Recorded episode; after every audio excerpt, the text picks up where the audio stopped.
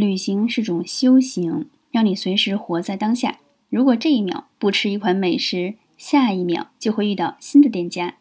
有再多的钱，可你肚子只有一个，买太多吃不下，也没有必要留到第二天。在这次台湾旅行当中，我老妈继续发挥了艰苦朴素的精神。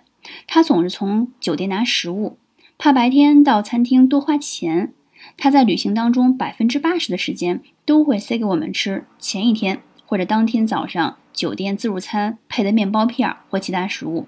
首先，她自己中午就要吃，最多配面包，尝一点我们点的汤。有时候中午吃不完，要留到晚上吃，而且一定要让我们帮着吃。原本我们的肚子是留给各种大餐的，只要去稍微闪亮一点的餐厅，老妈就很有点不高兴；一去小馆子，她就开心的笑。出门就是为了品尝当地美食的，面包片哪儿都有。